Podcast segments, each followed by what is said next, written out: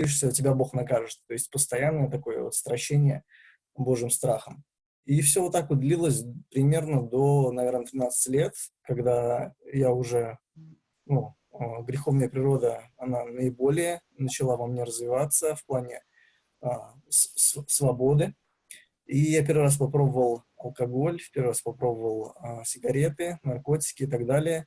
И это все одновременно с такой профессиональной спортивной карьерой. Mm-hmm. Это вечно не могло продолжаться, как вы догадываетесь. Как мне тренер мой говорил, что а, Андрей, у тебя не резиновое сердце. Вот. И а, когда я поступил уже в университет и стал еще более свободным от родителей, я, то есть, спустился во все тяжкие вообще. А, начал вести такой очень развратный образ жизни, и при этом ну, называл себя верующим. Я ну, чуть ли не каждый день ходил в церковь, ставил а, свечки, э, знал всех святых, иконы, то есть я получше любой бабушки знал, кому и как надо обращаться и поклоняться, а, и читал молитвы каждый день и так далее и тому подобное, там, за учебу, за а, взаимоотношения, за там, успехи в спорте и так далее, но при этом я не знал Бога. Вот. И все бы продолжалось так, наверное, очень долго, если бы не мой одногруппник, который а, был абсолютно такой же, как я, а, но перестает себя вести так и, а, ну, перестает пить, в первую очередь. А для меня это был вызов такой. Я спрашиваю, почему ты? Пойдем гулять, пойдем развлекаться. Он говорит, нет, я не пойду. И он меня пригласил на встречу, и а, рассказал мне Евангелие. То есть я уверовал через личное благовестие. Он мне говорил Евангелие, говорил, что вот, э, Бог святой, Бог тебя создал, и Он имеет полное право на твою жизнь и так далее. И ты грешник. Я ему говорю, слушай, я верующий, я крещен в детстве, вот я там крестик нашел, кольцо там, спаси, сохрани. Я, ну, я верующий. Он говорит, нет, ты не верующий, потому что посмотри на свою жизнь, ты идешь в ад. То есть он мне говорил Евангелие. И я ну, не отвергал эту весть, мне было интересно, я не считал то, что он там в секте и так далее. А, и, наверное, самое главное, что я запомнил из его проповеди, хотя я немного помню, это было лет 12 назад, он говорит, кровь Христа Иисуса, Сына Божьего, очищает от всякого греха. А я в тот момент ну, задумывался и пытался освободиться от всех этих зависимостей, от вот этого бремени, греха, осуждения, вины, которое у меня было – и не мог. И вот в один прекрасный день, это где-то август 2007 года, я пришел домой э, и читал э, текст из брошюры, которую мне подарил этот друг. А, там была цитата Августина Гиппонского, это епископ а, в Египте в IV веке. Там была его цитата «Августин блаженный». Он говорит, не успокоится сердце человеческое ни в чем, а, доколе не найдет покоя в тебе. Что Бог нас сотворил для себя. И вот в чем бы ни искал человек удовлетворение, спокойствие, он его не найдет. И я подумал, что это я, что вот все, что говорится, это про меня. И в тот момент я осознал, у меня такой страх напал, как будто Божье присутствие было в тот момент в моей комнате, где я находился, и я понял, если я сейчас умру, я попаду в ад, сто процентов. Все 18 лет, которые я прожил, они были жизнью для греха, для себя, и все, что я достоин, только ад.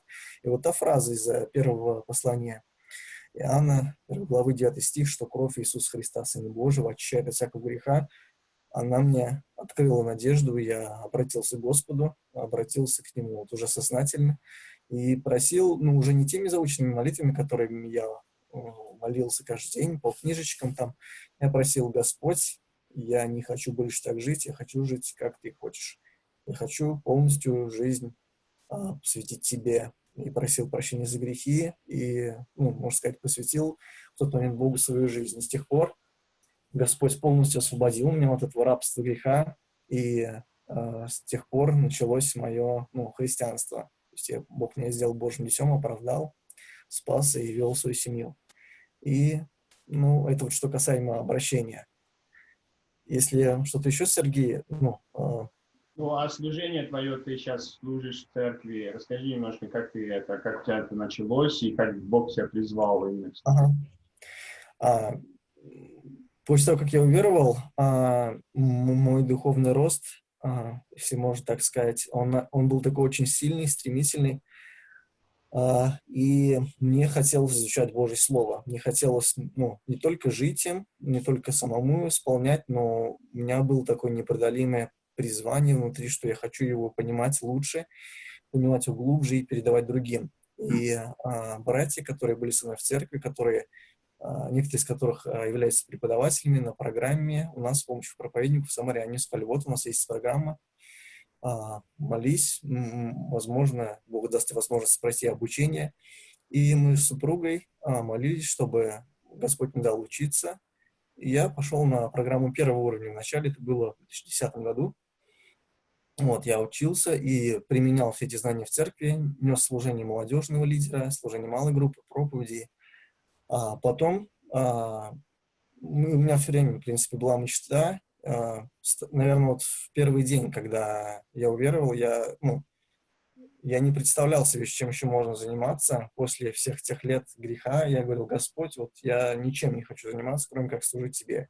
И, в частности, пасторским служением, ну, в дальнейшем, когда я узнал глубже о нем, хотел заниматься, я молился Господу, просил, чтобы Господь мне дал а, учиться в семинарии. Ну, раньше это у нас называлось семинария, сейчас это программа второго уровня.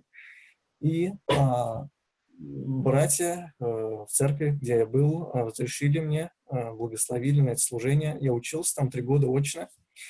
Мы молились, где нам быть, и э, мне было приглашение в Саратов, в Саратовскую область, э, где мы с женой, как я написал в небольшом этом, своем сообщении тебе, mm-hmm. что мы там занимались несколько лет с миссионерским служением. Я был associate пастор, ну, помощник пастора а, несколько лет. Вот. И два года назад мы вернулись в Самару по очень, так сказать, трагичной причине. Немного кто знает, но это такая общедоступная информация, думаю, вы тоже можете знать.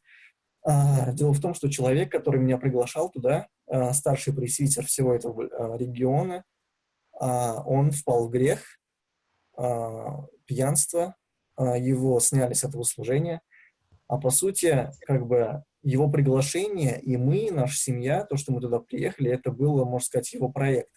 Когда человека не стало, то и не стало этого проекта. То есть, когда он объявлял об этом там, и когда мы туда приезжали, ну, я, ну, якобы была нужда, а когда его не стало, то есть там совсем другая э, стала быть обстановка в области, и относительно также и нашей семьи, то есть это касалось не только, в принципе, ну, духовных составляющих, но и нашего финансового содержания и вообще дальнейших э, ну, развития служения. Поэтому мы долго молились, было много вариантов, а, ну, где продолжать служение.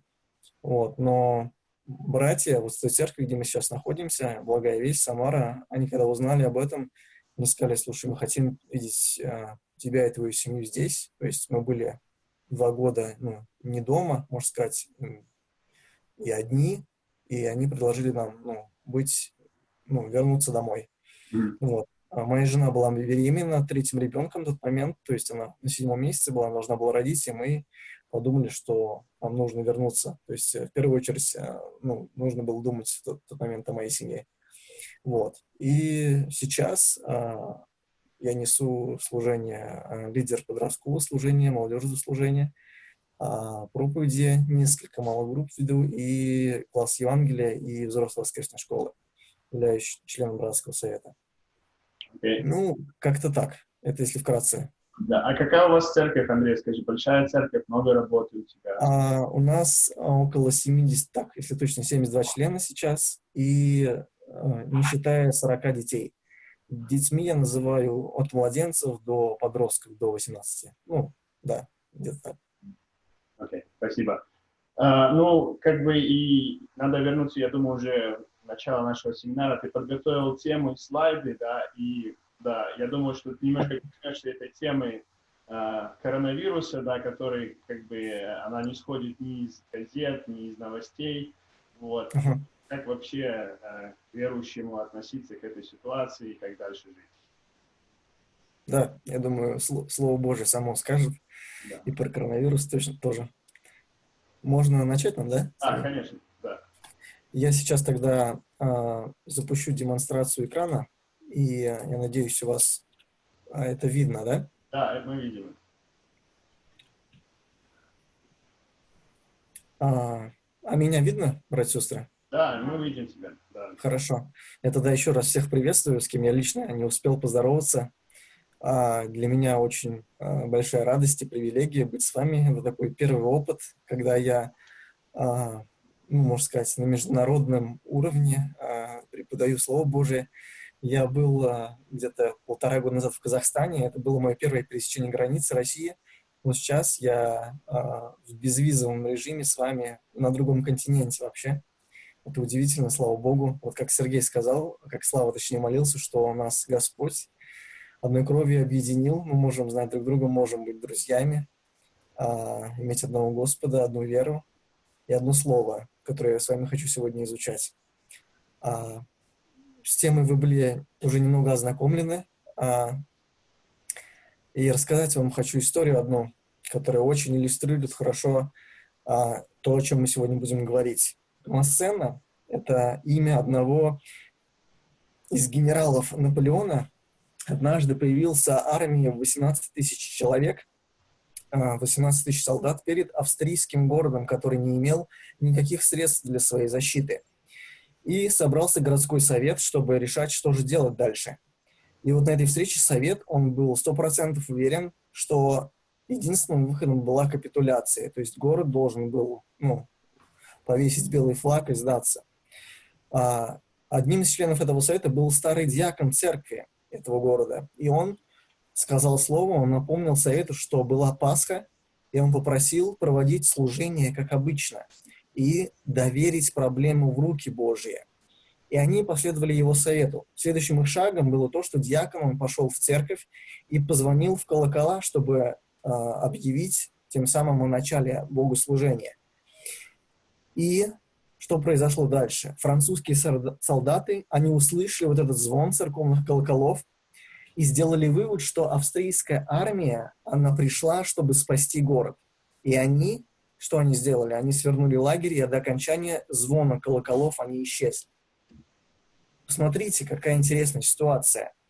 Что бы было, если народ, он подвергся панике и беспокойству? Что бы было, если бы раньше времени они начали суетиться и приняли то решение, которое большинство предлагало? Случилось бы следующее, город бы пал.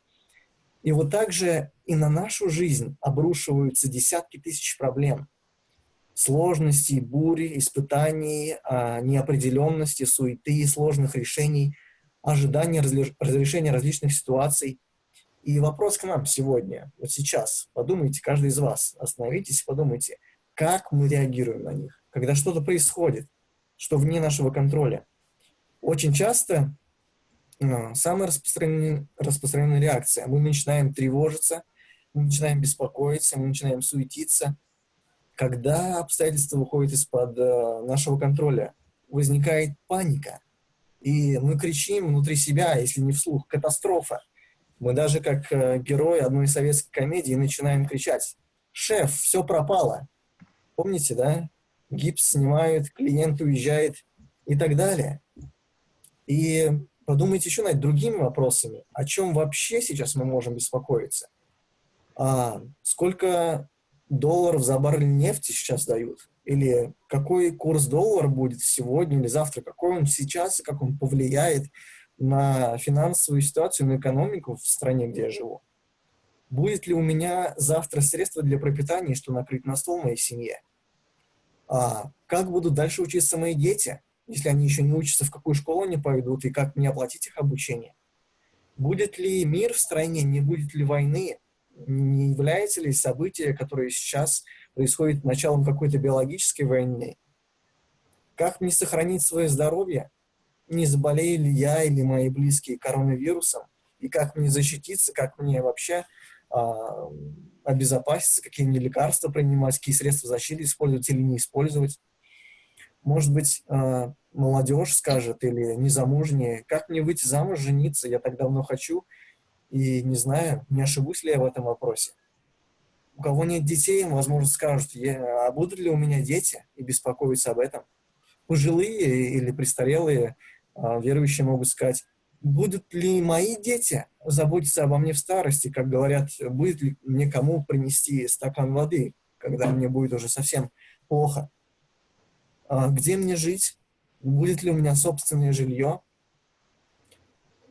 Брат, сестра, дорогой друг, сейчас задай себе вопрос, о чем ты? Последнее время, может быть, последнюю неделю, сегодня или прямо сейчас переживаешь и беспокоишься?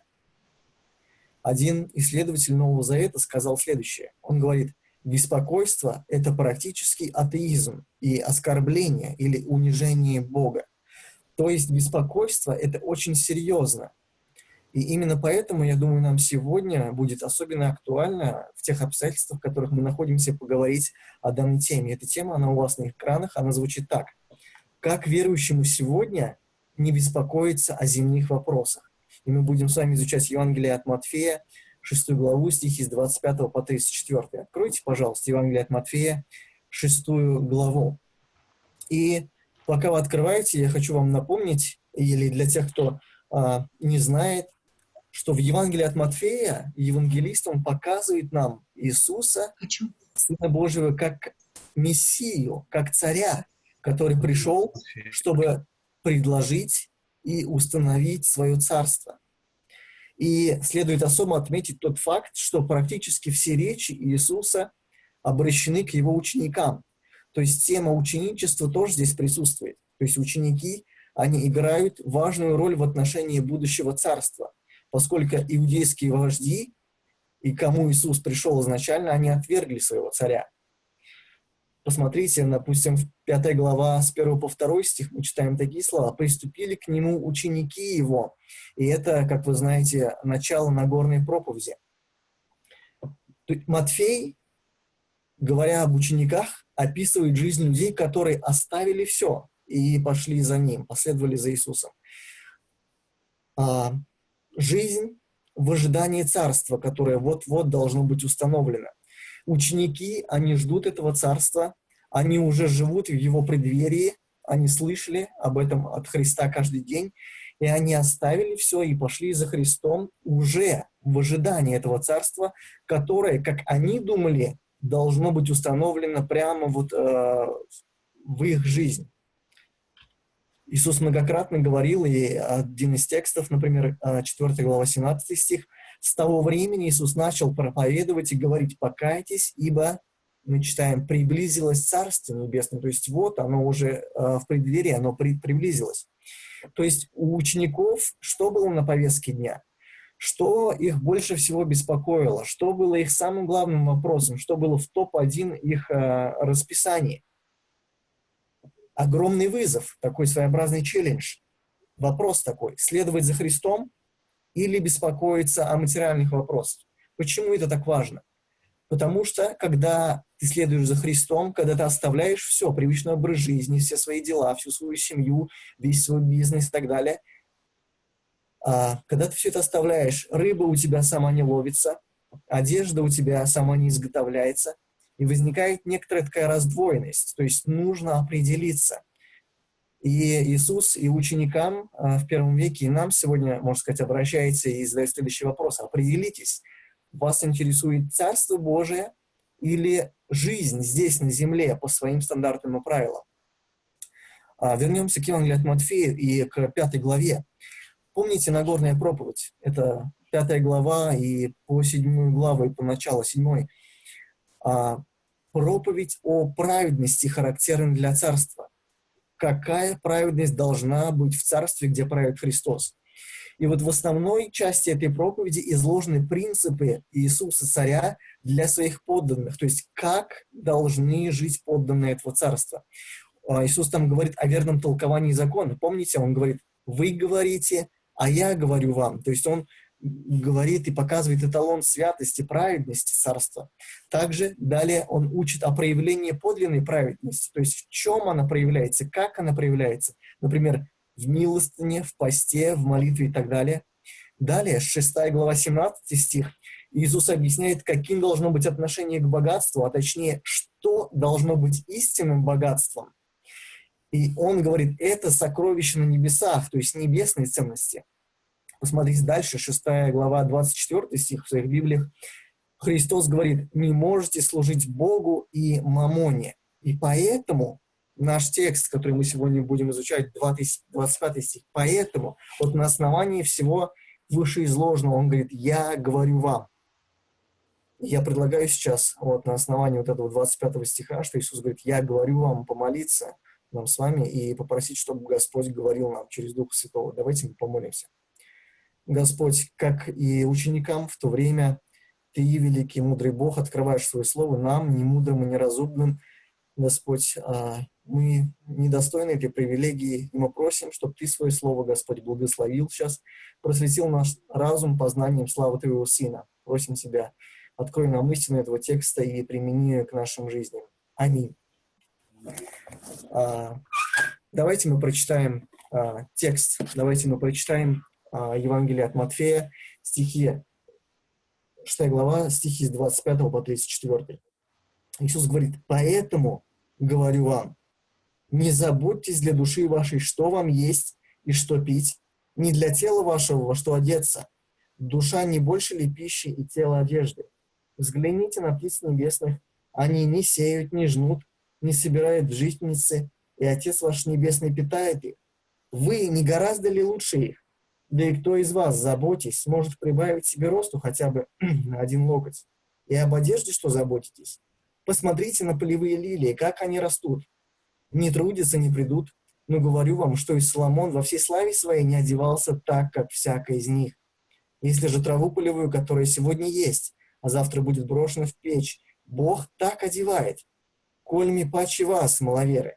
Итак, не заботьтесь и не говорите, что нам есть, или что пить, или во что одеться, потому что всего этого ищут язычники, и потому что Отец ваш Небесный знает, что вы имеете нужду во всем этом. Ищите же прежде Царство Божие и правды Его, и это все приложится вам. Итак, не заботьтесь о завтрашнем дне, ибо завтрашний сам будет заботиться о своем. Довольно для каждого дня своей заботы.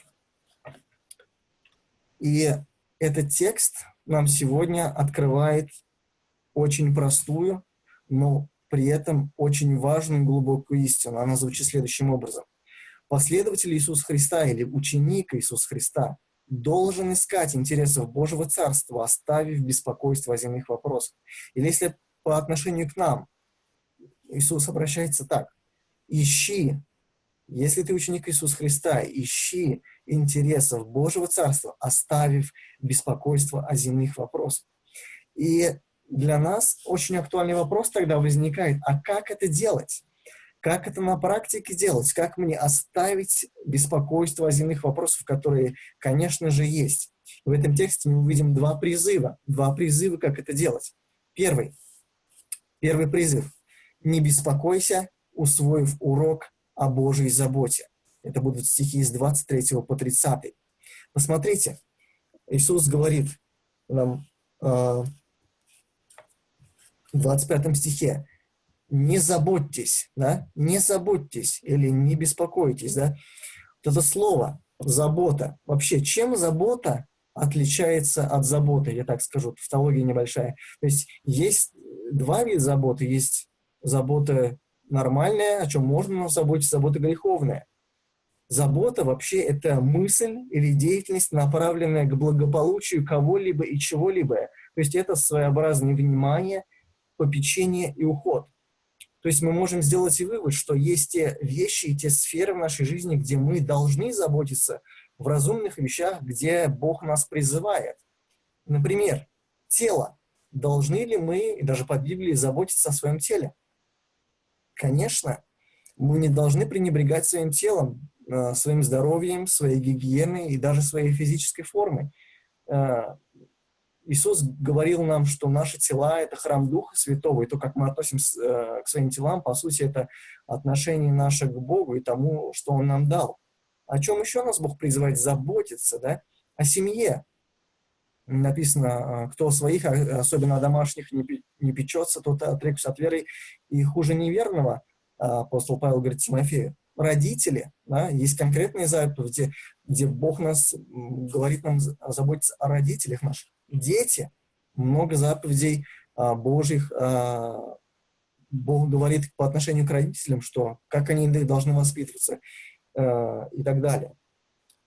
Но есть заботы, есть заботы, греховные заботы, которых мы должны избегать, от которых нас Христос предостерегает. И поэтому Христос говорит здесь, не заботьтесь в каком смысле? То есть не будь полным тревоги, не беспокойся, не будь чрезмерно тревожен и беспокоен. И о чем не надо беспокоиться? Он говорит, смотрите дальше, 25 стих, «Не заботьтесь для души вашей». Это слово «душа» буквально по-гречески «псюхе», а в некоторых контекстах может переводиться не как душа, не как нематериальная составляющего нас, как человека, но как жизнь, как в общем жизнь человека. То есть Господь говорит, «А не заботьтесь о чем? О продлении своего существования. Не заботьтесь о поддержке своей жизнедеятельности, питании или собственного выживания. То есть не жизнь сама, как думают многие люди, и чаще неверующие люди, но Бог же обеспечивает все, и поэтому не нужно об этом беспокоиться. И далее, посмотрите, мы в этих стихах с 23 стиха увидим две сферы, две сферы, о которых Бог сам заботится о своих последователях, о своих учениках. Две сферы, в которых Бог поддерживает земную физическую жизнь человека. И первая э, сфера – это Божья забота о питании. Питание. Если вернуться к контексту первого века, то обычно иудеи, они имели двухразовое питание. Интересно, да, что мы с вами, я не знаю, как кто из вас, ну, как минимум три да, раза в день едим, а то и захотим чайку попить, там, да, полдник такой, Дети, так вообще, мне кажется, сейчас на самоизоляции, я не знаю, сколько у вас дети едят, мне кажется, они постоянно едят или постоянно хотят есть. А, моя жена мне говорит, что я стал больше есть, и лучше бы я работал не по удаленке. А, то есть для нас это важно. Мы и русские любят хорошо поесть, чего говорить, да. А, и столы у нас, э, когда мы встречаемся, э, сестры хорошо готовят красиво накрывают. Но иудеев по-другому немножечко. Обычно иудеи имели два двухразовое питание. Это в полдень и вечером. И причем их рацион он состоял преимущественно, знаете, из чего? Из овощей, фруктов, хлеба и, возможно, немного рыбы. Простые люди, небогатые люди, бедные люди, они ели мясо лишь в особо важных случаях. То есть это было очень редко. А один из э, новозаветных исследователей говорит так. Злаки, вино и масло были основными продуктами питания. А, вино здесь упоминается, потому что плохое качество воды в Палестине, оно буквально вынуждало использовать для питья сильно разбавленное вино. То есть это не была секера в полном смысле слова, которое Библия говорит, то вино, которое заставляет сильно пьянеть, но это было нужно для обеззараживания воды. Иисус говорит, не заботьтесь да, для души вашей, что есть и что пить. В русском синодальном языке у нас так, но буквально в языке оригинала такая идея передается. Не заботьтесь о том, что бы вы съели бы, что бы вы выпили бы. То есть он говорит как бы наперед, в будущее время. И по-человечески, по сути, для нас это разумно заботиться и беспокоиться о таких вещах. Почему? Это, собственно, вопрос выживания. А, если мы не будем есть, мы будем себя плохо чувствовать, и мы можем заболеть и даже умереть. То есть человек, в принципе, он не может э, физически без еды. Но Иисус, посмотрите дальше, что он делает. Он задает по-еврейски первый мудрый риторический вопрос. Он спрашивает, душа не больше ли пищи? Душа не больше ли пищи? И ответ на этот риторический вопрос, он напрашивается сам собой. Если Бог, Создатель, Источник всего, великий Творец, и в данном случае нашей жизни, нашего тела, то неужели Он не позаботится о намного более меньшем, то есть о пище? И вот это вот сопоставление жизни и пищи должно вызывать у человека сильный эмоциональный эффект. Ожидаемый ответ на вопрос Христа следующий. Ну да, моя жизнь стоит гораздо больше, чем пища. И ты имеешь в виду, что Бог знает это и, желает обо мне заботиться? Да. И для того, чтобы нам еще лучше понять эту истину, Иисус переводит взгляд учеников с земли буквально к небу и к его обитателям, к птицам небесных. Посмотрите, 26 стих, он говорит, взгляните на птиц каких? Небесных. То есть он говорит, с материального, с э, земли переведите ваш взгляд к небесам. И посмотрите, это слово буквально означает серьезно задумайтесь, пронаблюдайте и поразмышляйте. А, интересно, что а, в Библии авторы часто делают так и а, направляют своих читателей к природе или к ее обитателям. Например, в книге притч в Ветхом Завете Господь через царя Соломона он отправляет человека и всех ленивцев, всех ленивых людей учиться трудолюбию у кого? Помните? У насекомых, да, у муравьев. А Иисус а, здесь, в этой беседе с учениками, Он направляет их учиться у птиц в дикой природе. И это прекрасный пример Он делает. Он говорит, посмотрите, эти существа, птицы, они что? Они не сажают, не собирают урожай, они не копят его в хранилищах и складах, у них нет собственного птичьего бизнеса, а, торговли, продажи, сделок. Но что? Но Бог заботится о них, Он полностью обеспечивает их питанием и кровом. А, мы живем на первом этаже, и если выйти на балкон, а, там есть такой небольшой карниз, куда моя жена и дети с утра каждое утро выходят и ложат овсянку там и другие семена. И иногда, если моя жена встает раньше и делает это раньше, чем я проснусь, то я могу проснуться, знаете, от чего? От того, что голуби и воробьи, они прилетели, и слышно вот их звук на, на, на балконе, то есть они это громко очень делают. И я пару дней назад проснулся и подумал, Думаю, слушай, вот они вот ни капли не приложили усилий к тому, чтобы ну, эта пища им досталась, в принципе. Они ее не искали, они ее просто увидели, и вот она им доступна.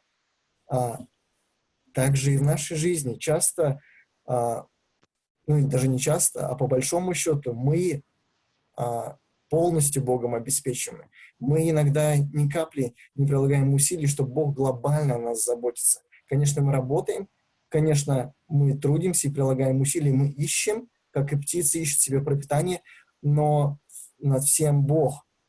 И как здесь Иисус говорит, Отец ваш, и смотрите, как Он говорит, Отец ваш небесный, Он опять говорит о небесах. Что делает? Питает их. То есть это не они питаются, по сути, а Бог сам лично питает их своей щедрой руки. Он взращивает их, Он их содержит. И вот этим примером, этой иллюстрацией Иисус а, говорит нам вечные напоминания о том, что Бог, Он не оставляет то, что Он сотворил. Это не как запущенный механизм, который Бог завел и оставил, и пусть Он сам о себе как-то позаботится. Нет. Птицы в небе и неисчислимое множество других живых существ указывают на любовь и на заботу Бога. Это был первый риторический вопрос Христа, но посмотрите дальше в наш текст. Далее следует второй риторический вопрос Иисуса Христа – а, он говорит, разве вы не гораздо ли лучше их? Разве вы не гораздо ли лучше их? Это слово «лучше» буквально означает а, то, что отличается своим преимуществом от кого-то, что наиболее ценно, намного лучше, то, что реально имеет значение. Иисус несколько раз а, в, в Евангелии от Матфея говорит, посмотрите, 10 глава 31 стих, он говорит, не бойтесь же, вы лучше многих малых птиц. То есть он эту мысль подкрепляет и дальше, в 10 главе, вы лучше многих малых птиц. А дальше, 12 глава, 12 стих, он говорит, насколько же лучше человека овцы, насколько же лучше человека овцы. Действительно, а, мы сами из Библии знаем, что а, человек — это венец творения. Человек — это единственное существо, которое отражает, отражает образ и подобие Божье. И посмотрите дальше наш текст. Иисус добавляет в продолжении третий, третий риторический вопрос. Он говорит, да и кто из вас, заботясь, может прибавить себе росту хотя бы на один локоть? И здесь речь идет не только о росте, да, а, но и о сроке жизни, о долголетии локоть это 46 сантиметров. Если вы даже свой локоть померите, это будет приблизительно столько же, 46-50 сантиметров. И, то есть предплечье. Иисус говорит следующее. Если ты о малом не можешь позаботиться, чтобы свой физический рост увеличить да, вот на такой размер, на такое расстояние, то тем более ты ни на минуту, ни на час, тем более ни на день не можешь продлить свою жизнь. То есть а, какой вывод мы делаем? что мы с вами и ты, дорогой друг, брат сестра, ты не можешь повлиять своим беспокойством, своей суетой, своими переживаниями даже на самые маленькие вещи в своей жизни. А, почему этот вопрос об обеспечении жизни так важен? Подумайте, остановитесь сейчас и подумайте. Вот эти пункты а, питания, например, да, это главной возможной составляющей человеческой жизни, которая может препятствовать сосредоточенному и абсолютному посвященному ученичеству. Например, позже, в Матфея 19 главе, Петр задаст вопрос Христу. Вот, мы оставили все, то есть мы стали твоими учениками. А в случае с Петром он бросил, ну, по сути, а, огромное состояние, так как он обладал огромным рыболовным бизнесом. Те, кто думает, что Петр это такой рыбак с удочкой, а, который э, ни гроша за спиной не имел, ошибаются, потому что в одном из Евангелий мы читаем, что у них, у него а, и у других учеников были наемные рабочие. Иаков и Иоанн, сыновья Зеведеева, и его отец имели рыболовный бизнес. То есть, оставив все, оставив, по сути, оставшись без всего, Иисус говорит, Петр говорит Христу, мы оставили все и последовали за тобой, что же будет нам? То есть, что же будет дальше? Что будет в небесах, да? Как, какое положение мы будем иметь а, рядом с тобой? Вы помните этот текст? И вообще сейчас что будет происходить? Но дело в том, чтобы прежде чем последовать за Христом, нужно оставить упование на самого себя и возложить упование на Бога во всех сферах своей жизни, в том числе таких, как пища и питье.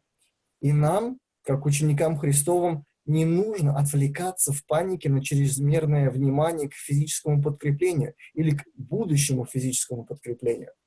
Посмотрите, а, вспомните текст, например, а, 6 глава 11 стих а, этого Евангелия. Помните, Иисус говорил, хлеб наш насущный дай нам на какой день?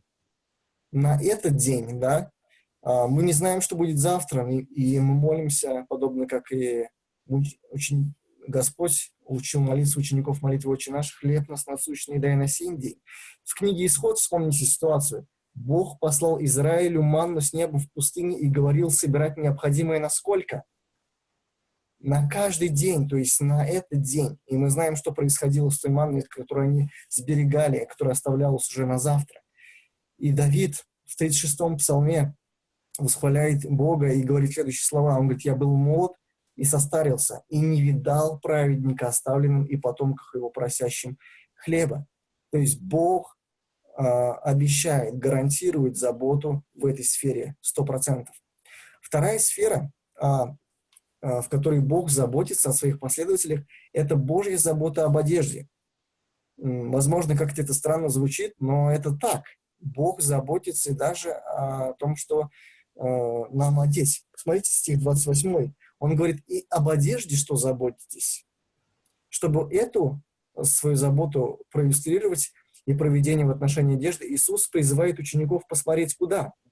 То есть до этого он взор обращал к небеса, а сейчас он говорит, посмотрите на лилии, да, и опять он говорит это слово, хорошо пронаблюдайте, тщательно рассмотрите, заметьте, изучите и научитесь. А, посмотрите на эти цветы, на эти растения. На что конкретно? На то, как они растут. А как они растут? Он говорит, они не трудятся, не придут, то есть не занимаются трудом специфическим, который занимаются женщины. Возможно, сестры, кто слушает, э, вы занимаетесь рукоделием, каким-то крафтингом. Вот этим цветы совершенно не занимаются.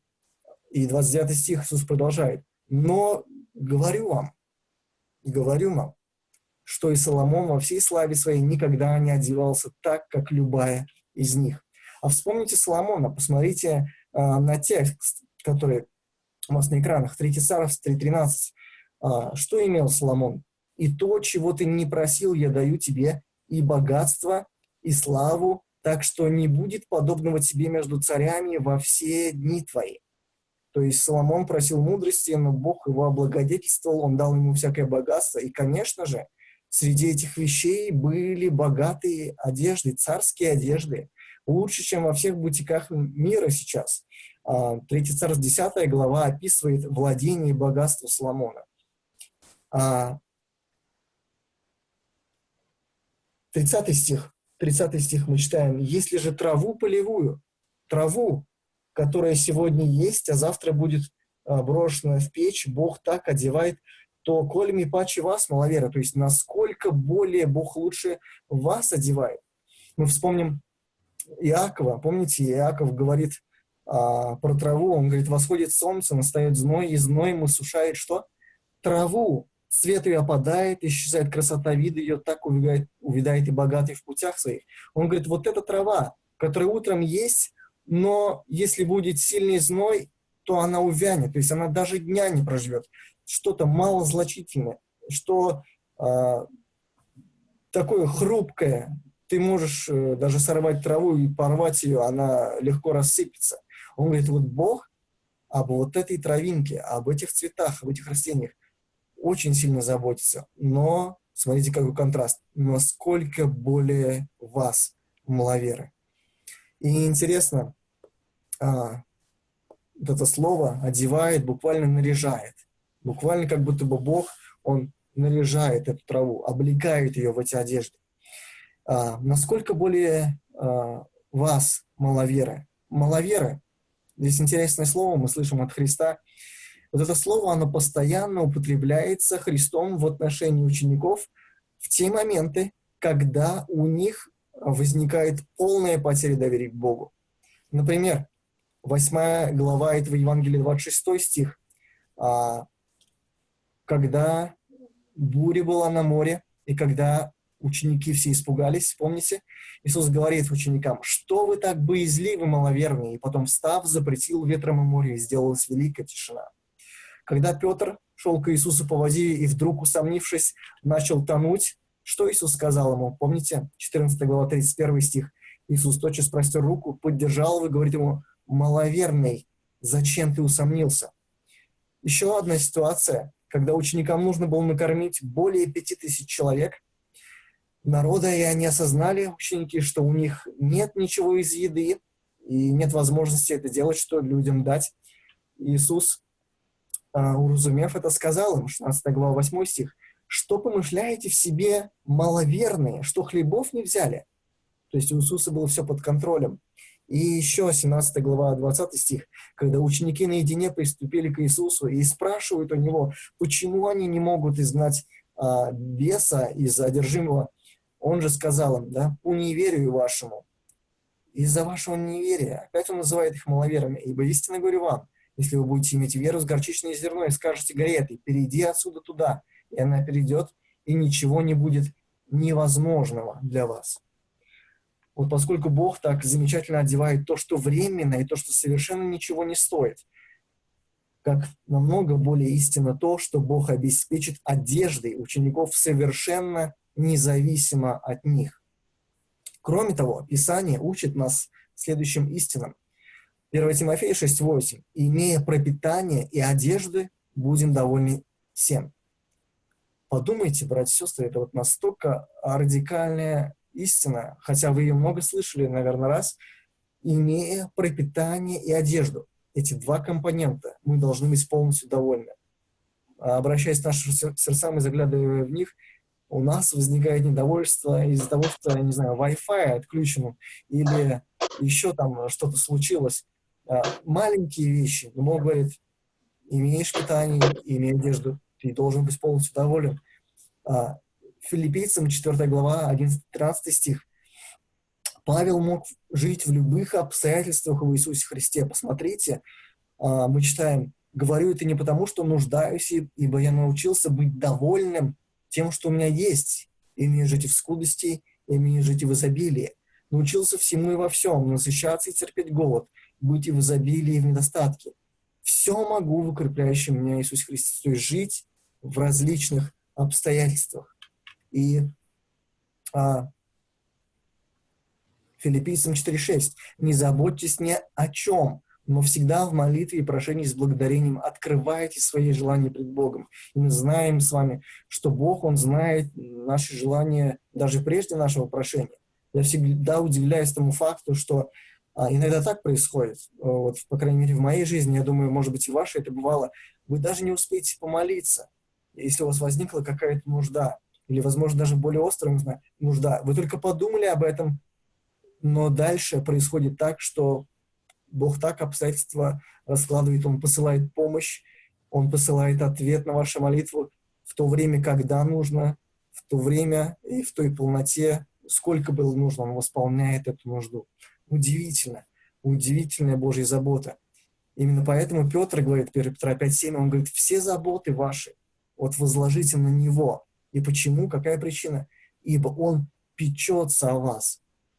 Отец Небесный, Он настолько переживает, настолько Ему не безразличны мы, это слово «печется», да, любящее сердце Отца нам показывает.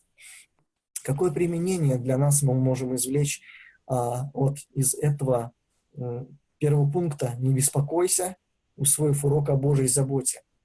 А, я задам вам следующие вопросы. Они будут полезны в эти дни для наших сердец. А, друзья, является ли для вас препятствием в вашем следовании за Христом вопрос, тот же вопрос, который Христос а, сказа, а, задавал ученикам, что будете есть и что вы будете пить? Я не знаю, закрыты ли у вас там супермаркеты или как у вас сейчас покупается пища, у нас ограничения по передвижению, а, и, возможно, вот в Москве, в Питере хотят ввести а, покупку продуктов по QR-кодам. То есть у тебя будет, у человека будет ограничение по передвижению и ограниченное количество покупок в магазинах в течение дня. И для этого нужна будет регистрация. Я не знаю, это будет или нет, но по-человечески можно будет беспокоиться об этом. И это все будет влиять на мое духовное состояние. Становится ли он открытым для вас? Еще вопрос. Видите ли вы здесь и сейчас, в том месте, где вы находитесь, заботу Богу в своей жизни? Я уверен, сто процентов уверен, что сейчас а, о вашей церкви, о вашей семье, о вашей жизни непосредственно Бог а, проявляет огромную заботу и отвечает на ваши молитвы. Испытываете ли вы страх за будущее? А, будет ли вам на что прокормить свою семью, своих детей? Пускай следующая истина для вас будет утешением, что Бог, Он заботится о тех, кого сотворил по своему образу и подобию. Если Он одевает животных и растений, у которых нет физических э, тел и нет э, вечной души, насколько более Он позаботится о тех, кого Он омыл кровью своего бесценного Сына. То есть, если у вас есть причины для беспокойства, отложите их, потому что у вас есть причина, самое главное для покоя. Это Евангелие Божьей верности. Итак, мы с вами рассмотрели первый призыв, который побуждает нас искать интересов Божьего Царства, оставив беспокойство о земных вопросах. И первый призыв звучал так. «Не беспокойся, усвоив урок о Божьей заботе». Второй призыв звучит для нас следующим образом. Посмотрите – не беспокойся, усвоив урок о верных приоритетах. Не беспокойся, усвоив урок о верных приоритетах. Это будут стихи с 31 по 34. А в 31 стихе Иисус, Он повторяет призыв, который уже был в 25 стихе. И здесь буквально нам предлагается альтернатива беспокойству, то есть следование за приоритетами, которые связаны с царством и его праведностью. И чтобы нам лучше понять этот призыв, давайте рассмотрим три взгляда, которые помогут нам усвоить урок о верных приоритетах. И первый взгляд, первый взгляд – это взгляд на Бога. Взгляд на Бога. Посмотрите, а, я прочитаю с 31 стиха. «Итак, не заботьтесь и не говорите, что нам есть, или что пить, или во что одеться». И смотрите 32 стих. «Потому что всего этого ищут язычники».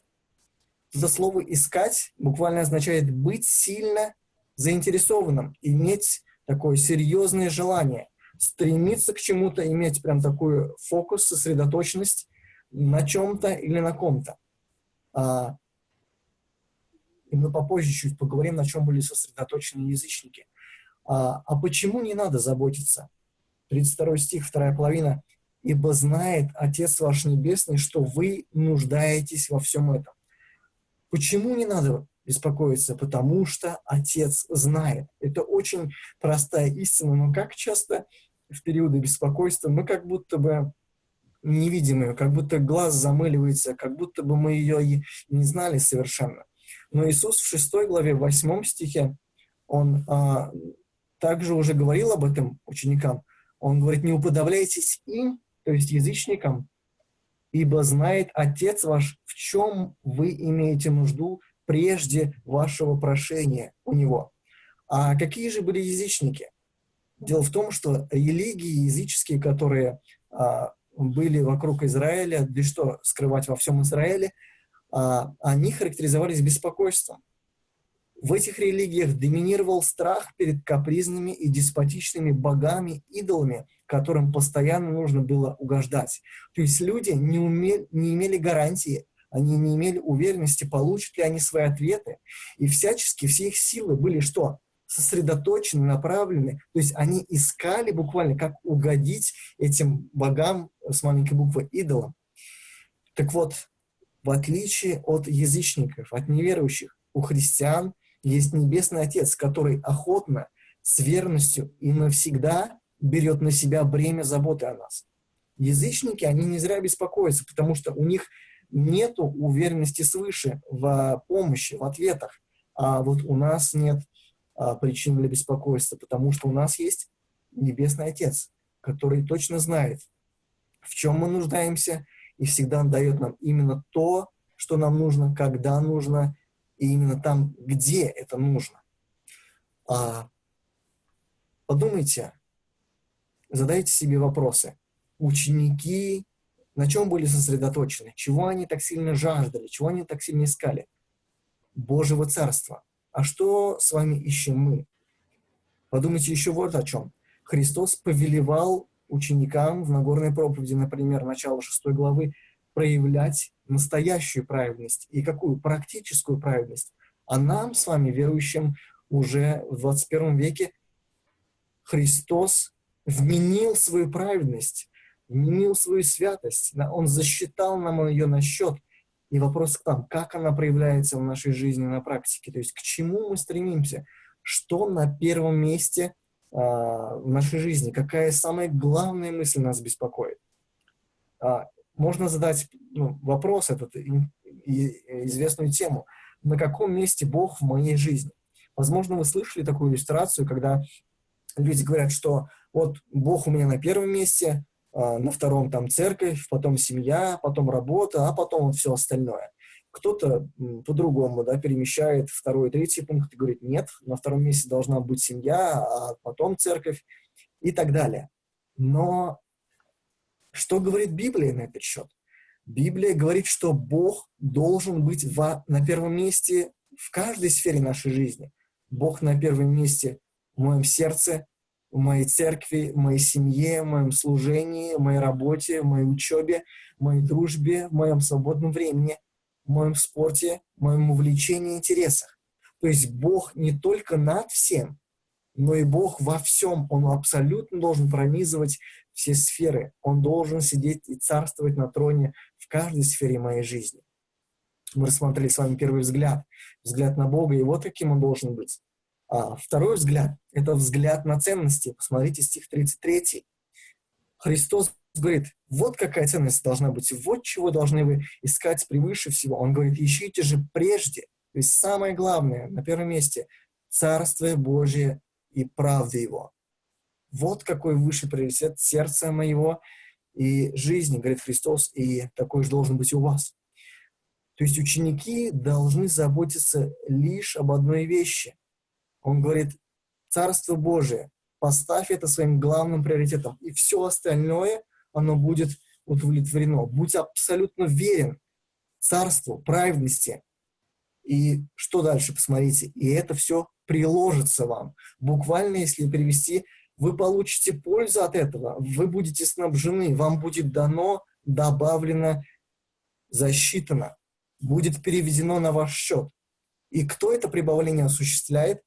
Это прибавление осуществляет Бог. А какое применение для нас вот, э, из этого взгляда на ценности? Дело в том, что даже в самом призыве Христа а, своей главной ценностью иметь Царство Божие, это уже само по себе благодать. Почему? Потому что когда мы ищем Божьего Царства, когда мы направляем свой взор к небесам, к Богу и к Его интересам, мы начинаем освобождаться от поиска своего собственного царства. Я не знаю, замечали ли вы или нет, но между царством своим, себя любимого, и беспокойством человеческим есть прямая взаимосвязь. Большинство, если не все наши беспокойства в нашей жизни, они возникают вследствие попыток усесться на трон своей жизни. То есть мы сами хотим управлять своей собственной жизнью. И что нам нужно сделать? Нам нужно понять это, признать это, раскаяться в своей гордости, что мы возомнили о себе, что у нас есть сила управлять, да, и, и передать все Богу, да, отдать все руки Божьи, позволить Ему, можно сказать, быть всемогущим и всеконтролирующим на троне нашей жизни. Это был второй взгляд, который Христос нам показывает, куда нам нужно смотреть. И третий взгляд — это взгляд на будущее. Посмотрите стих 34. Он говорит, Христос говорит, итак, да, он подводит итог, такой bottom line подводит и делает такой следующий вывод. Итак, не заботьтесь о завтрашнем дне, ибо завтрашний день сам позаботится о себе, довольный для каждого дня своей заботы. А, каждый день вы просыпаетесь, да? вы можете планировать сегодня на завтра, но все может пойти не по вашему сценарию, не по вашему плану. Я в начале этого года а, купил себе ежедневник а, 52 weeks на каждый а, а, на каждую неделю этого года. И каждую неделю тут можно расписывать, и в конце каждой недели, каждого дня делать выводы, что получилось сделать, что не получилось сделать. И знаете что? А, это не сценарий моей жизни, не я его пишу, потому что Бог его пишет. То, что я могу запланировать, может не случиться. А и как здесь написано, а, для каждого дня довольно свои заботы, то есть и хорошее может произойти, и плохое. Каждый день имеет свою долю проблем, трудностей и забот. А, и Христос говорит, вот пускай завтра будущее само позаботится о себе. Интересно, что здесь Христос, Он буквально олицетворяет завтрашний день. Он такой э, поэтический прием использует. Он говорит следующим образом. Он говорит, вот это завтра, представьте, что это живой человек. И пускай вот все ваши беспокойства, все ваши заботы, все ваши переживания, вот пускай он это делает. Это не ваша ответственность. Пускай вот этот завтра он идет и позаботится о себе.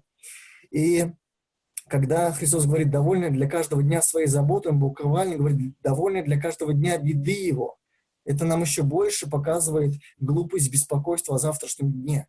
То, что даже плохие дела, которые случаются, тем более они не в наших руках. И поэтому нам не стоит об этом беспокоиться интересно, что вот эта истина, она есть не только в Новом Завете, это не только в словах Христа, но она а, есть в Писании, во всем Писании. Например, в Ветхом Завете, посмотрите, 27 а, глава, 1 стих книги притчи, нам Соломон говорит, не хвались завтрашним днем, потому что не знаешь, что родит тот день. Ты не, не знаешь, не в твоей власти, ты не всеведущий, Поэтому не хвались, да, не перечисляй, что ты сделаешь, да, и что ты, получится у тебя сделать.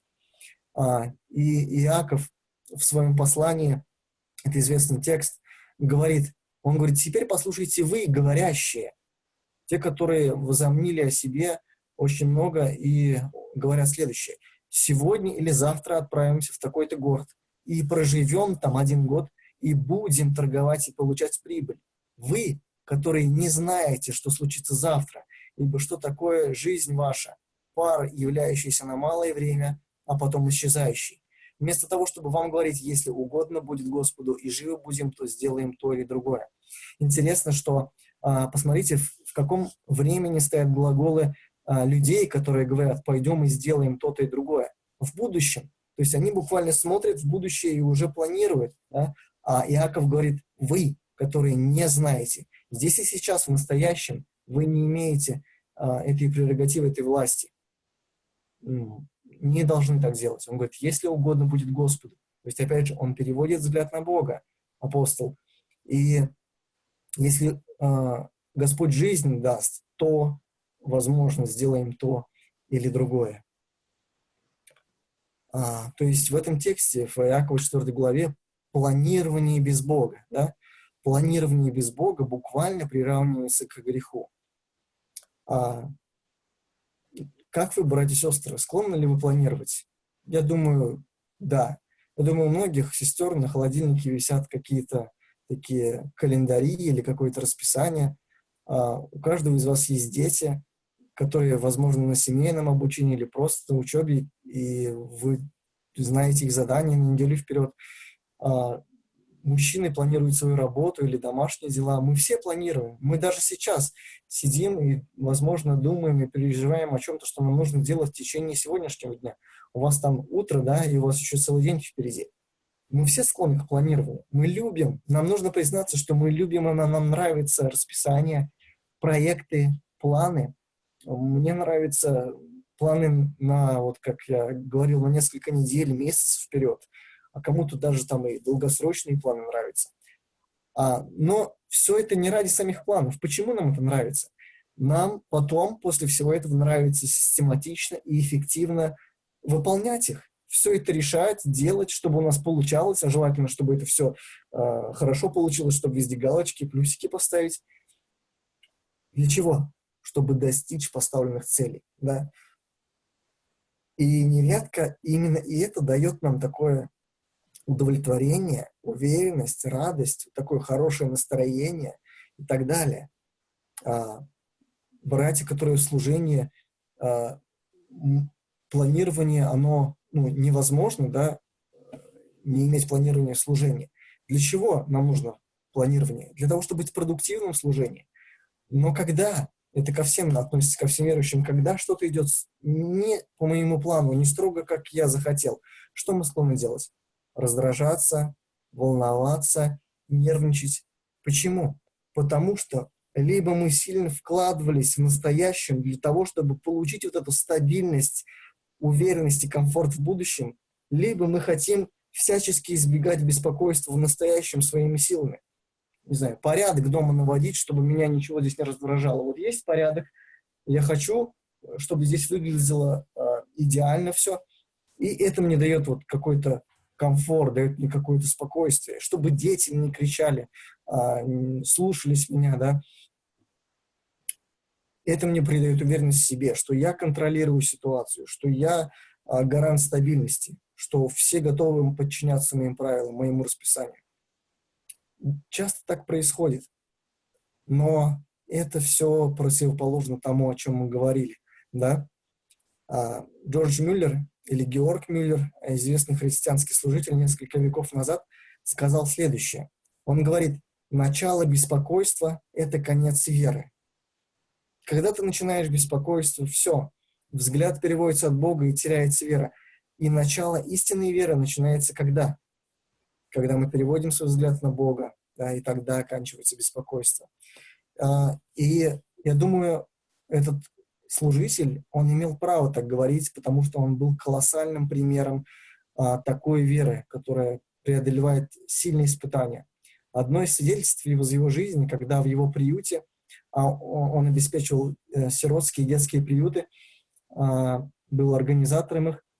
И вот он полностью возложил финансовое обеспечение а, на Бога. Он ни у кого не просил помощи, ни у кого не брал взаймы, только молился Богу, и Бог всегда посылал просимое. И вот в один прием пищи, когда все должны были дети есть, дети стояли напротив своих столов перед молитвой, и у них на тарелках было пусто. Когда они помолились и сказали «Аминь», в тот же самый момент открылись двери этого приюта, и люди пришли с коробками и начали приносить а, еду. Удивительная вера. Как бы хотелось, чтобы у нас была такая вера.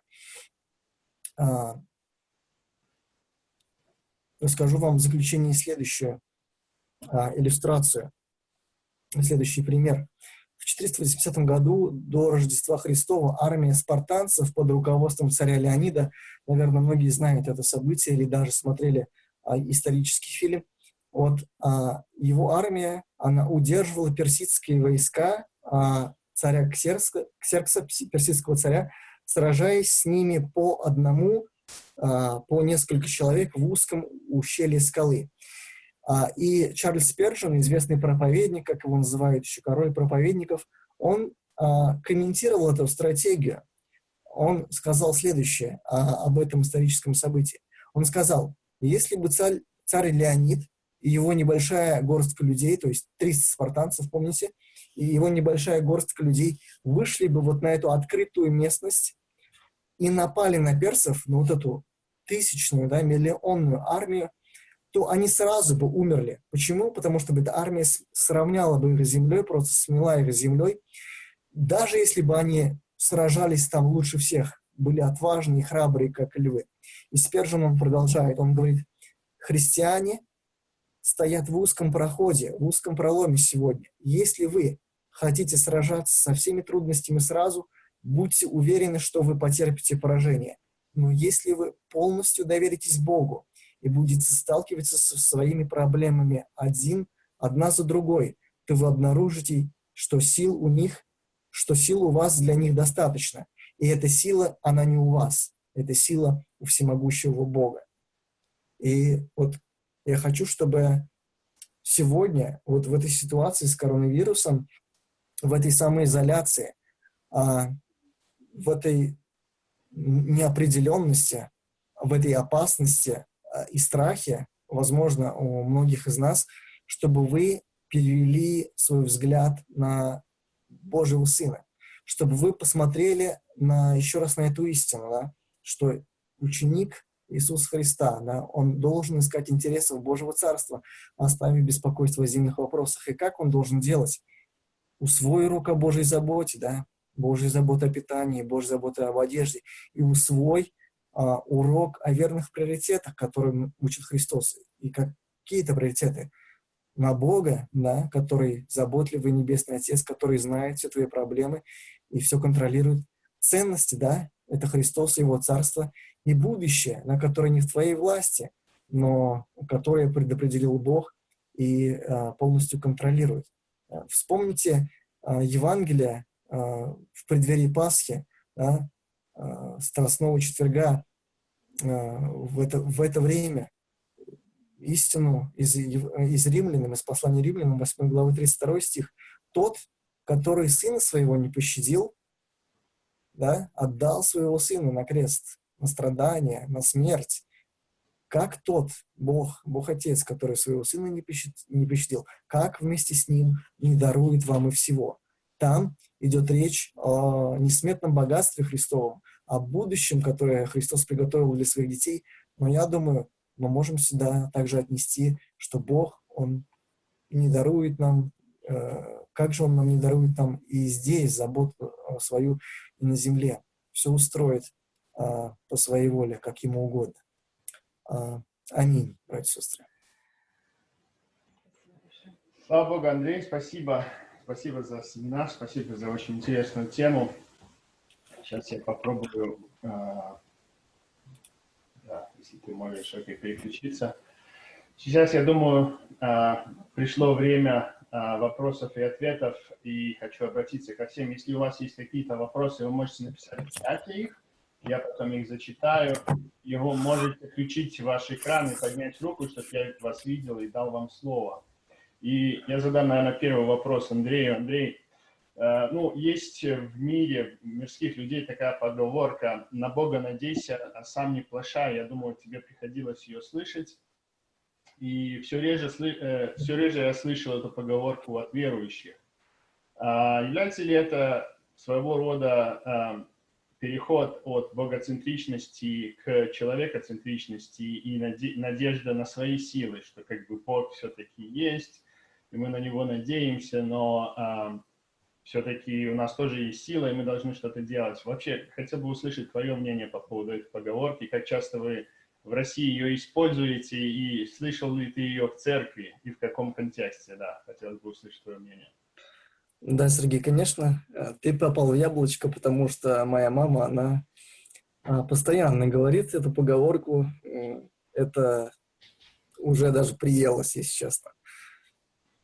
Всякий раз, когда там какие-то у нас испытания в семье и проблемы, неверующий человек склонен видеть это с двух сторон. А, во-первых, что да, он допускает, что, возможно, это Бог, а, но Бог есть Бог, а, но ты сам не будь плох, да? Mm-hmm. Это другая интерпретация этой поговорки.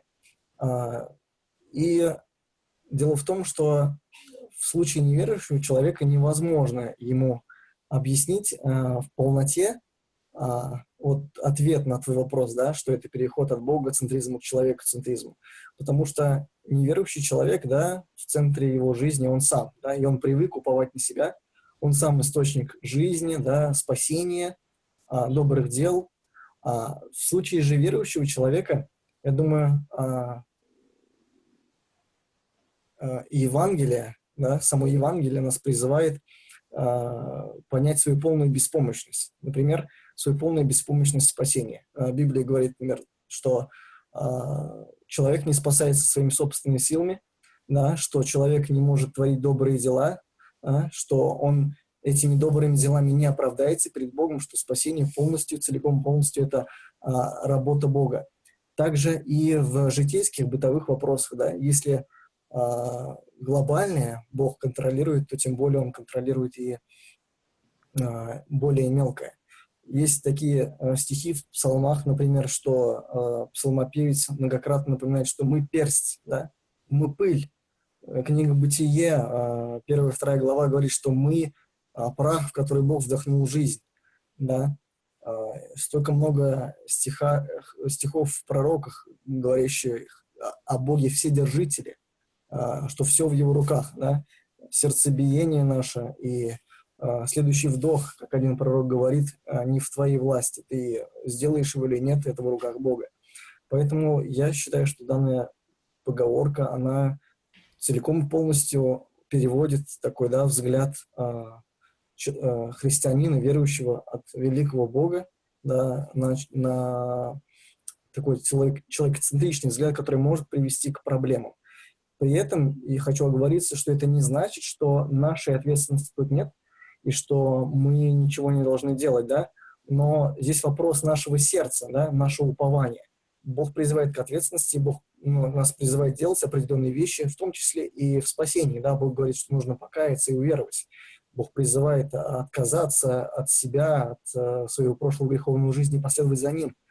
А, но здесь вопрос uh, веры, да, Э, что в центре, да, это великий Бог, который все управляет и контролирует, или это все-таки плюс наши какие-то способности, да, и наша смекалка, и наши таланты, и наша такая проницательность в, в, в каких-то вопросах. Okay. Спасибо, спасибо, Андрей. Да, вот у Славы есть вопрос, Слава, пожалуйста. Спасибо тоже, Андрей, за глубокое такое послание и много, много мест Священного Писания вы зачитывали, это, слава Господу за это. Um, такой вопрос, вот понятно, что не заботиться, как бы мы понимаем об этом.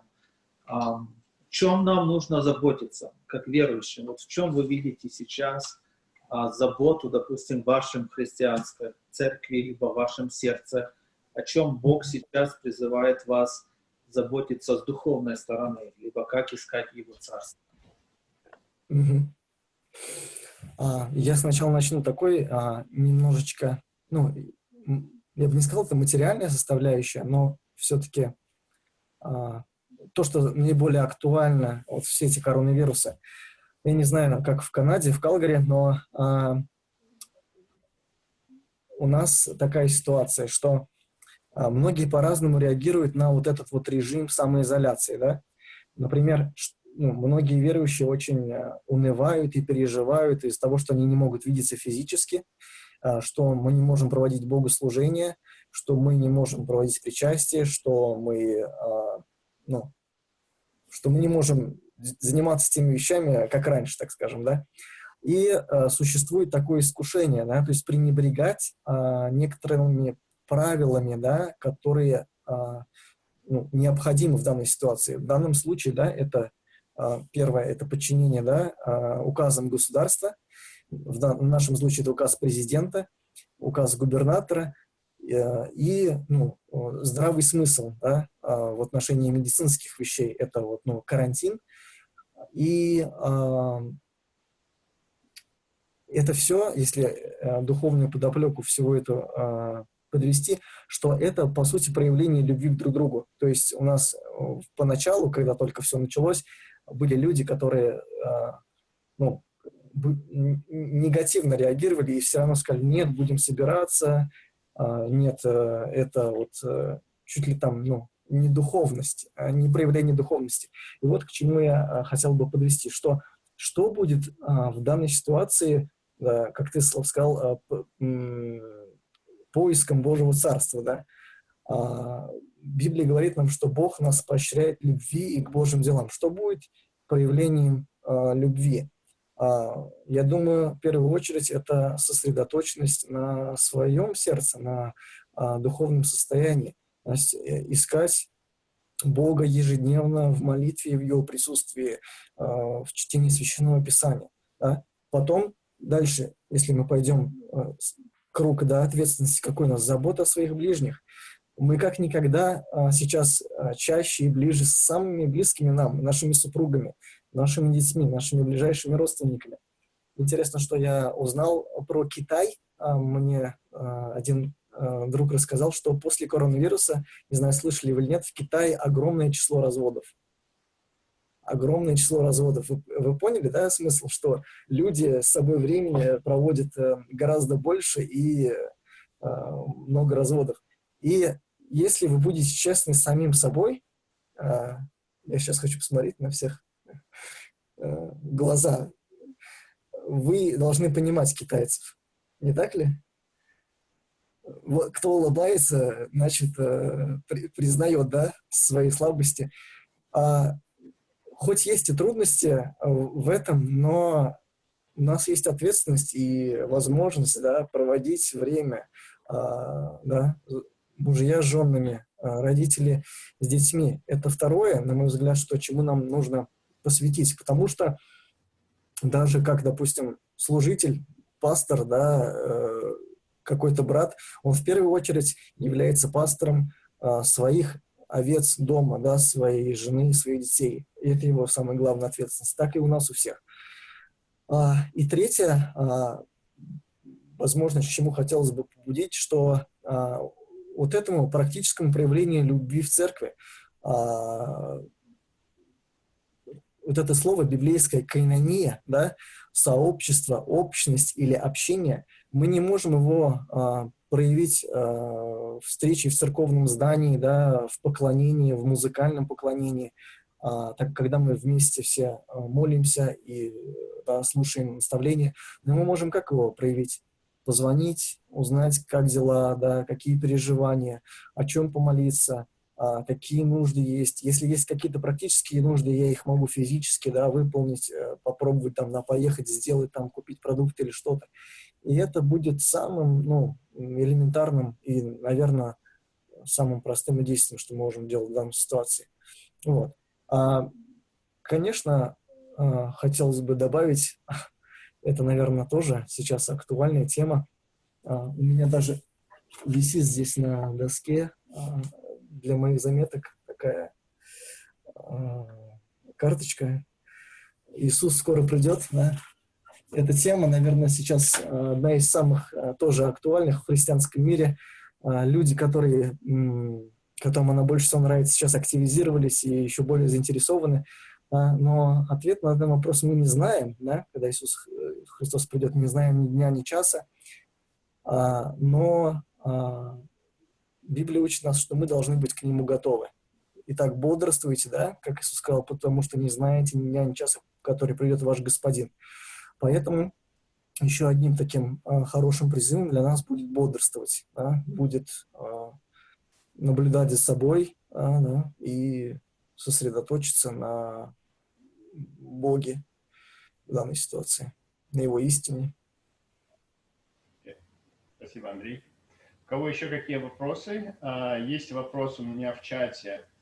Спросила Ольга, ты как раз говорил на тему, что не заботьтесь о завтрашнем дне. И здесь вопрос, э, должны ли мы перестать планировать? Должны ли мы продолжать планировать?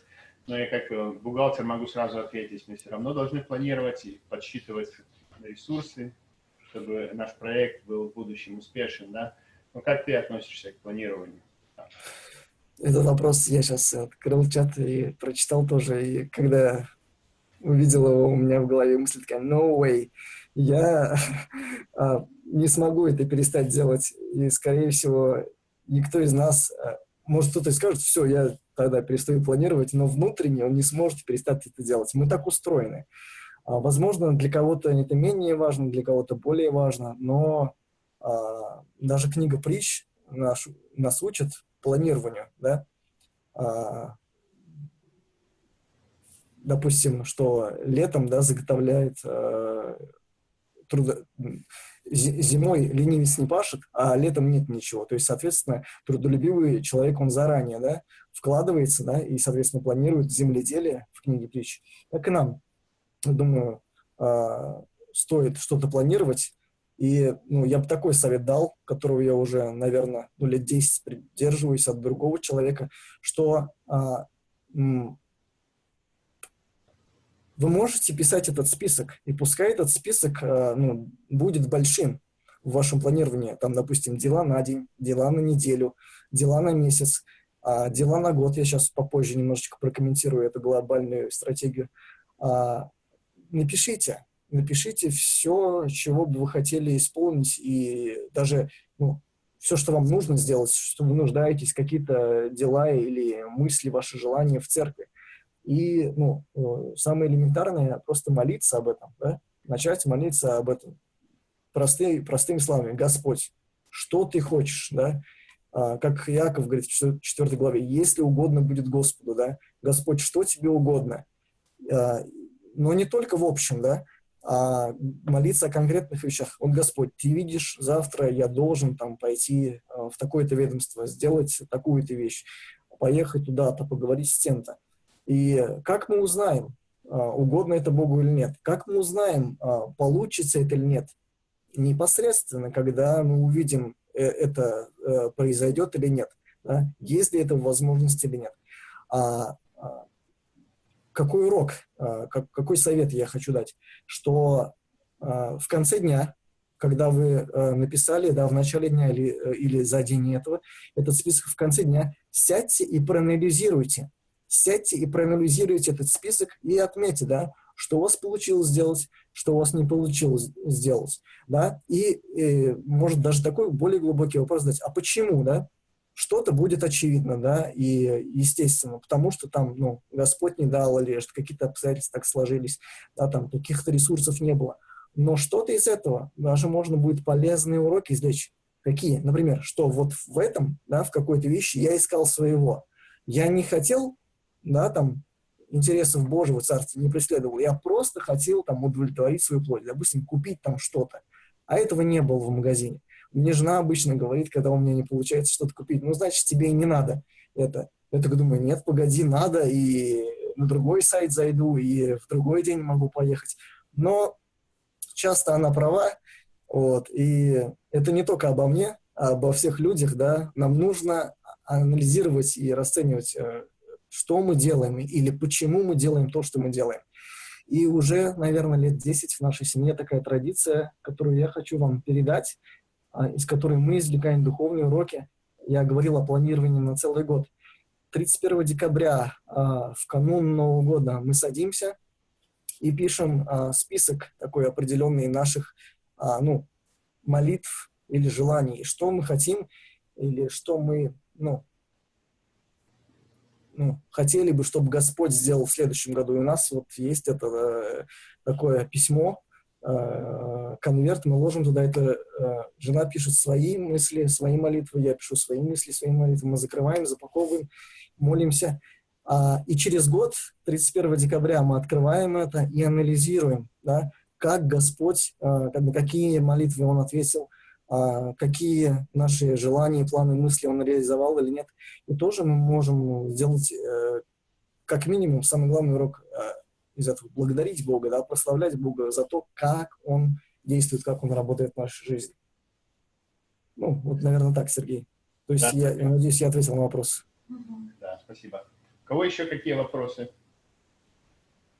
А, хотел еще спросить тебя, Андрей, по поводу молитвы и беспокойства. Является ли как бы это индикатором, что мы или не молились за то, что за что-то в будущем, поэтому мы беспокоимся, или мало молились, и поэтому мы беспокоимся, или забыли наши молитвы, или не доверяем Богу. Как ты думаешь, вот именно уровень нашего беспокойства, как он а, влияет, ну, как, как, зависит ли он от молитвы? Чем мы больше молимся, тем меньше беспокоимся, или, или наоборот? Как ты думаешь? Это очень хороший вопрос. Я бы ответил на него следующим образом. Я думаю, это зависит от нескольких факторов. Молитва включена туда, но все гораздо, наверное, серьезнее. Как правило, уровень беспокойства зашкаливает, наверное, в те моменты в нашей жизни, я думаю, вы признаетесь, что когда мы наиболее духовно слабые. А, и тут а, можно оценивать свой уровень а, духовности. А, кто-то скажет, ну, я, ну, как бы, не считаю себя таким вот, ну, слабым. Я там, допустим, уже давно в вере, там, 20 лет член церкви, и, то есть, я вот каждый день читаю Библию, молюсь, и стараюсь пребывать в наставлении, и вообще не с верующими. Один человек. Другой человек скажет, я слабый, я вот, ну, такой вот, и тут у меня проблемы, и здесь у меня грехи, я такой беспомощный, братья и сестры, помогите, и вот э, мне не получается, и Библию читать у меня нет систематики, и вот, ну, есть другая группа людей. То есть к какой группе людей мы себя относим? Очень важный момент. То есть речь идет о зрелости, о духовной зрелости. А, не просто о уровне духовности, а можно сказать об этапе нашей духовной зрелости. И как раз-таки, вот как ты сказал, Сергей, одним из индикаторов, я не говорю главным, но одним из индикаторов является то, как мы реагируем а, на те или иные жизненные ситуации в нашей жизни. А, а, кто-то прям сильно паникует в страхе и э, там под сильным воздействием человеческого мнения и новостей и этого мира и в какой-то апатии, да, там, а кто-то в такой стабильности, э, такой умиротворенности и так далее. И вопрос, от чего это зависит? От того, что тот, кто стабилен, он много молился, или э, о его взаимоотношениях с Господом? Я думаю, и то, и другое. А тут нельзя отделить да, молитву от нашего духовного состояния. По сути, молитва — это и есть наше взаимоотношение с Господом. А я хочу, наверное, процитировать сейчас Пола Вошера, наверное, все знают этого известного проповедника в Америке. Он сказал следующее. Если вы там днями, неделями да, не, молитесь, не пребываете а, в слове, не удивляйтесь, э, что у вас проблемы. Да? И я думаю, он туда включается в том числе и беспокойство. А, известная цитата, которую вы, наверное, также знаете. Много молитвы, да? много силы, мало молитвы, мало силы, нет молитвы, нет сил. То есть а, молитва — это Божий канал, по которому Бог задумал а, то, как Он дает нам сил жить духовно, и в том числе и физически. Это тот канал, от которых зависит э, наша с ним близость. Э, как в Евангелии от Иоанна, 15 главе, он сказал, что «Я есть лоза, вы ветви, кто пребывает на мне, тот придет много плода».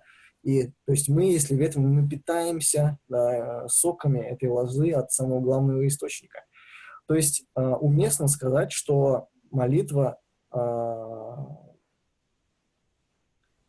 прямым образом влияет, прямым, то есть напрямую, но это также показатель нашего духовного состояния. То есть вывод, который каждый из нас должен сделать, э, то есть если у меня есть беспокойство, что мне нужно вообще э, самый главный вопрос задать, а какие у меня сейчас взаимоотношения с Богом? Насколько у меня сейчас с Ним э, есть близость? Пребываю я ли в Нем, да? Питаюсь ли я ли им? Э, вот так, Сергей. Спасибо, спасибо, Андрей. Какие еще у кого есть вопросы? Кто еще хотел что-то спросить у Андрея? Нету вопросов у матросов? Окей, хорошо.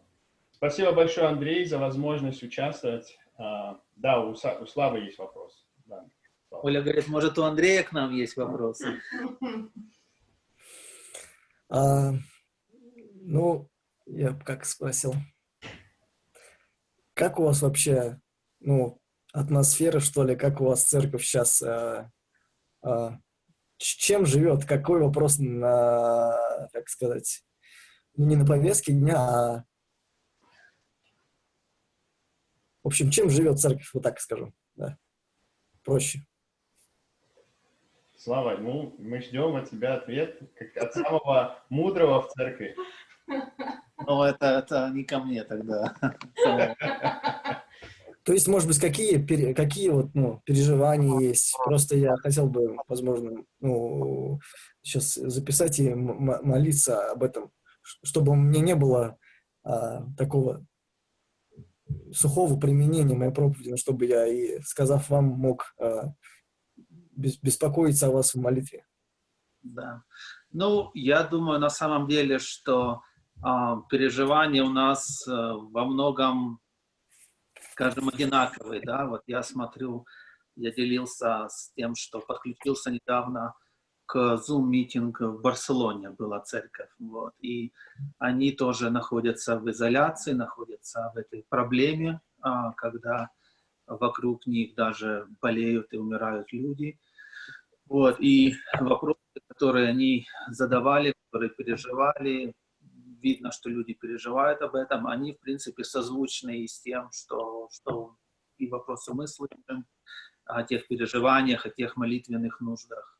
Вот, и я смотрю, что также и в России, как бы, то есть э, мы, в общем-то, Бог нас ведет как бы к одному пониманию того, что а, Господь делает это а, для того, чтобы прежде всего, чтобы церковь возродилась, чтобы мы имели эту возможность, вот как э, Андрей сказал сейчас, нам изучать Слово больше, молиться больше.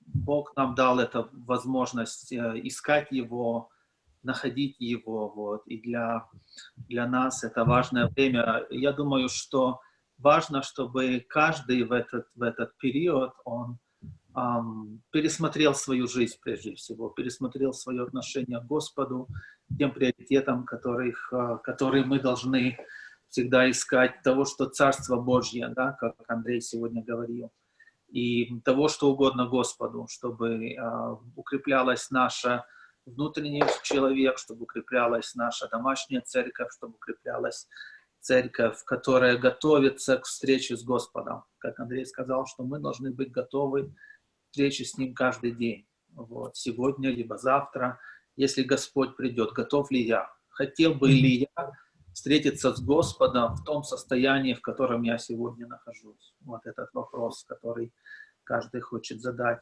Ну, а такие беспокойства, и даже не то, что беспокойство, больше я скажу, благодарности наши земные. Мы молимся, и чтобы у людей были работы, мы молимся, чтобы Бог позаботился об их о финансовом благосостоянии, и во многом в нашем случае проявляет эту заботу даже пока что через государство.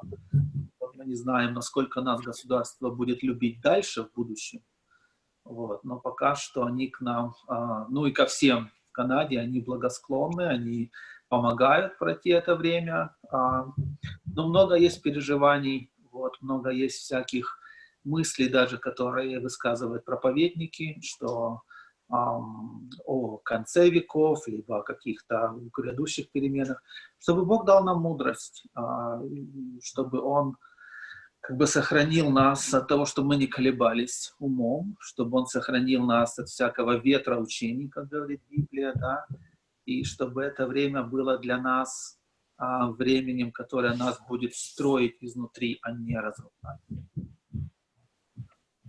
Mm-hmm. Да, я хотел немножко добавить, и, по-моему, Андрей уже это, эту тему касался по поводу семей, да. И сейчас время такое интересное, чтобы действительно наши семьи были крепкие в вере, да. Потому что я не верю в крепкую церковь без крепких семей, без mm-hmm. а, а, сильных семей, которые действительно стоят и служат Господу. И сейчас время, чтобы семьи укрепились, чтобы они были вместе, едины, как одна семья, да. И как бы, хотя у нас есть какие-то недопонимания, возможно, с другими, но как бы это время единения, единства. То есть mm-hmm. семьи, но единство с другими верующими. Даже когда, ну, возможно, у нас были какие-то недопонимания или обиды, сейчас время не обижаться, сейчас время искать э, единение. Да. Mm-hmm. Да, и за это, я думаю, стоит молиться, чтобы как бы мы были одной семьей большой.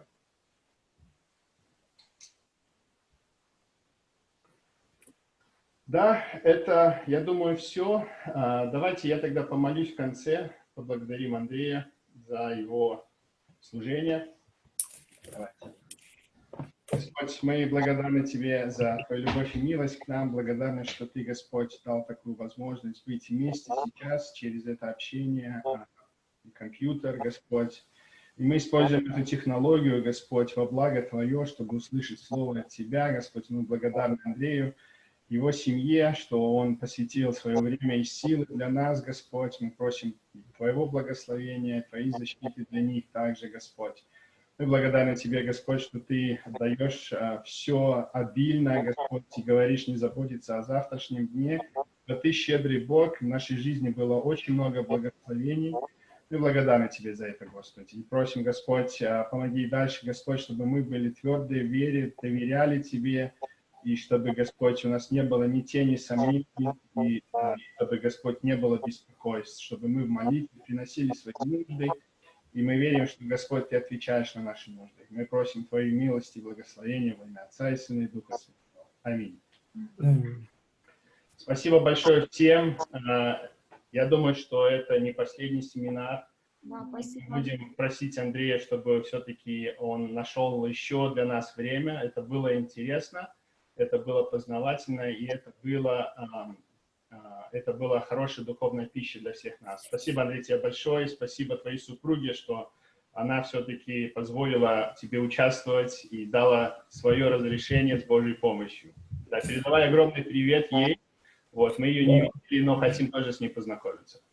Да, спасибо вам огромное за эту возможность. Это привилегия, на самом деле. Я очень рад. И я каждый раз очень радуюсь, когда есть возможность служить словом другим я буду молиться о вас, и я надеюсь, что вот все, что было сказано, оно не просто вот а, как информация, да, но а, оно будет практически применимо в вашей жизни, и а, оно даст плоды, даст плоды утешения в Боге.